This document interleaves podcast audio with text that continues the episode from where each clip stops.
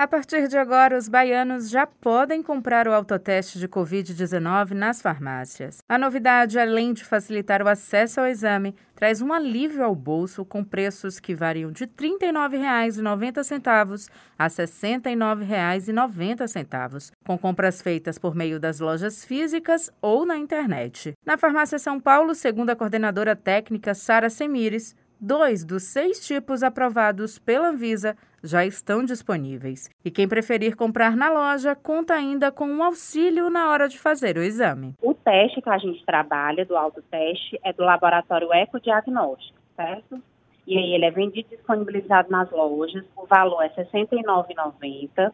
Na loja, a gente tem QR Code, que o cliente tem a informação de como é feito o autoteste, tem alguns panfletos informativos.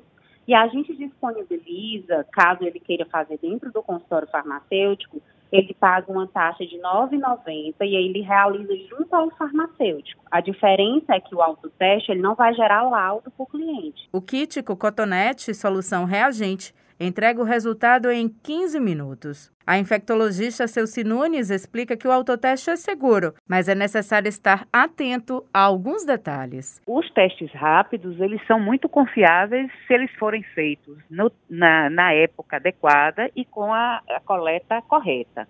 Agora, é uma coleta que não é, assim, difícil de fazer, né? Vários países já fazem isso inclusive com o PCR. O próprio paciente colhe e encaminha para o laboratório. Por exemplo, na Inglaterra é assim.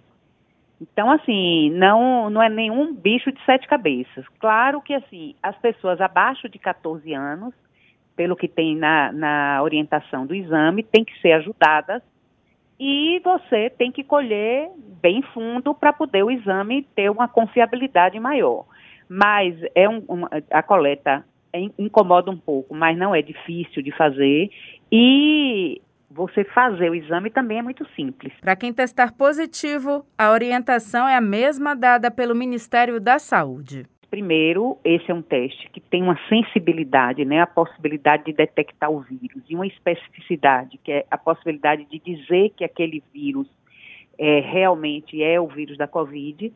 É, é, todos dois, sensibilidade e especificidade grandes, você precisa fazer do primeiro ao sétimo dia dos sintomas, mas se você não está com sintoma nenhum e teve contato com alguém com Covid, você vai fazer a partir do quinto dia. Se a pessoa tiver positiva, ela vai se isolar, fazer todos, todas as precauções, e se ela tiver negativa, se, se persistir os sintomas e tal, talvez ela tenha que repetir, porque pode ser um falso negativo. Então é muito mais fácil dar um falso negativo do que um falso positivo.